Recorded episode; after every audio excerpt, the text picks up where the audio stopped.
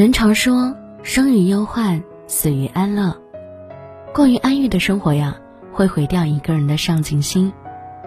人生是一个不断充实自己的过程。太闲的人生，对每一个人来说，都是一场灾难。一个人优秀与否，就要看他闲下来的样子。有人空闲时培养兴趣爱好，也有人无所事事，白白浪费了时间。到头来感叹时间真快啊！殊不知，生命就在空闲的时间里慢慢流逝消磨。太闲的生活，迟早废掉一个人。常听到这样一句话：不在沉默中爆发，就在沉默中灭亡。能让自己闲着的人，往往都没有什么上进心。看过这样一个哲理故事：有一个人来到了一个地方，一名服务员走过来问道。先生，请问有什么需要帮助的吗？这里可以提供一切你想要的东西。他听到十分开心，说：“这才是我想要的生活呀！”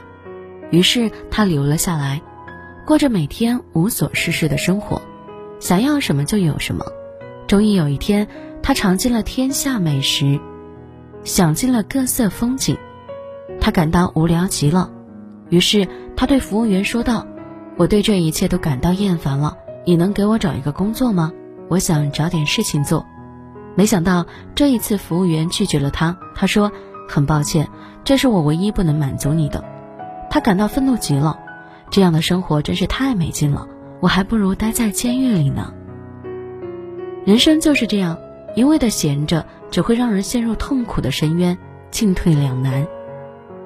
塞缪尔说过：“人类最大的贫乏。”就是事事顺心如意，最终导致希望破灭，再无奋斗之心。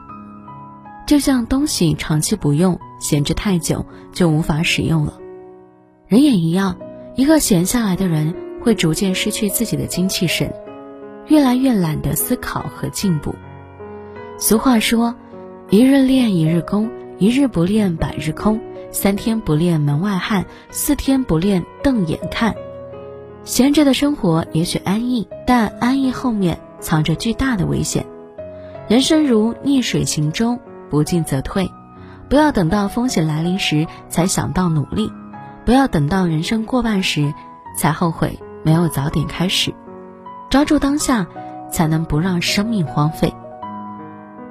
罗曼·罗兰曾说：“生活中最沉重的负担不是工作，而是无聊。”作家严歌苓就是一位十分自律的人，他的许多作品都被翻拍成了电影，合作的都是张艺谋、冯小刚、李安、陈凯歌、姜文等成名已久的导演。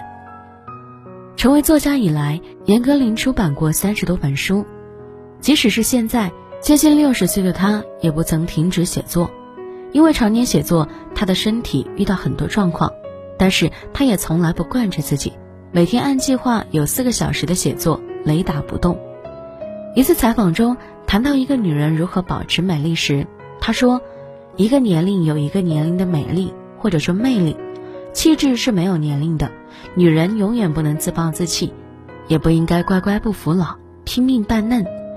我的书中女主人公都是顾不上伤春怜春，她们都不是闲人。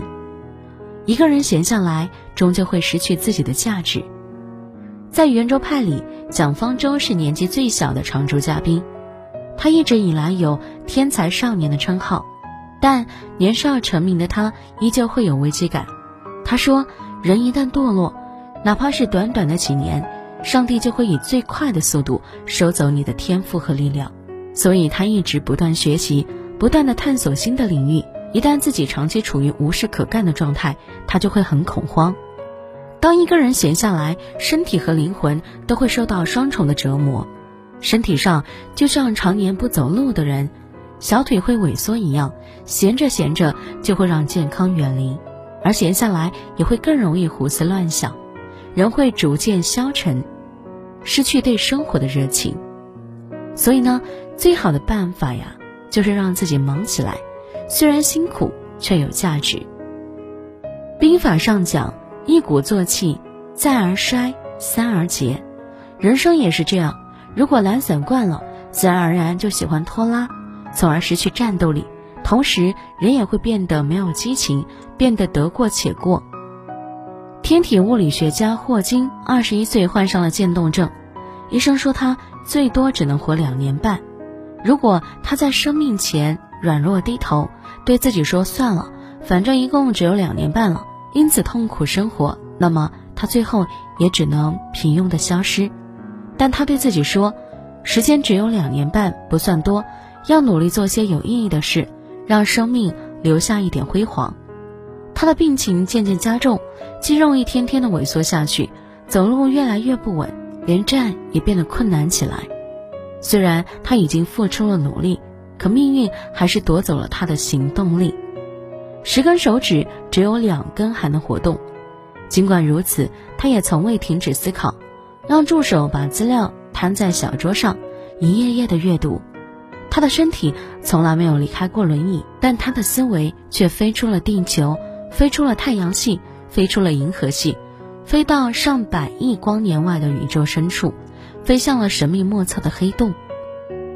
袁隆平曾经在采访中说过一句话：“没想过退休，最怕闲下来变痴呆。”深以为然。在现实生活中啊，有很多人光有年龄，可却没有能力，因为从来都不逼自己成长。遇到难题时，没有想办法去解决，而是想办法去躲避。闲下来或许很快乐，但快乐里往往藏着致命的毒药。人生那么长，总要做一些什么，永远不要因为闲而沾沾自喜。现在让你舒服的东西，总有一天会毁掉你。长期平稳舒适的生活，人会失去危机意识。殊不知，命运所赠送的每一份礼物，都暗自标好了价格。闲着的时候，以为自己赚到了，其实呢，这不是赚到了，而是逐渐把自己废掉了。闲着的人习惯抱怨。身上的怨气越积越深，可本事却不见长，日子过得越来越郁闷。而忙碌的人能力一天比一天大，根本没有时间去抱怨和烦恼，生活也一日比一日好。愿你知命不惧，日日自清，不负生命，亦不负自己。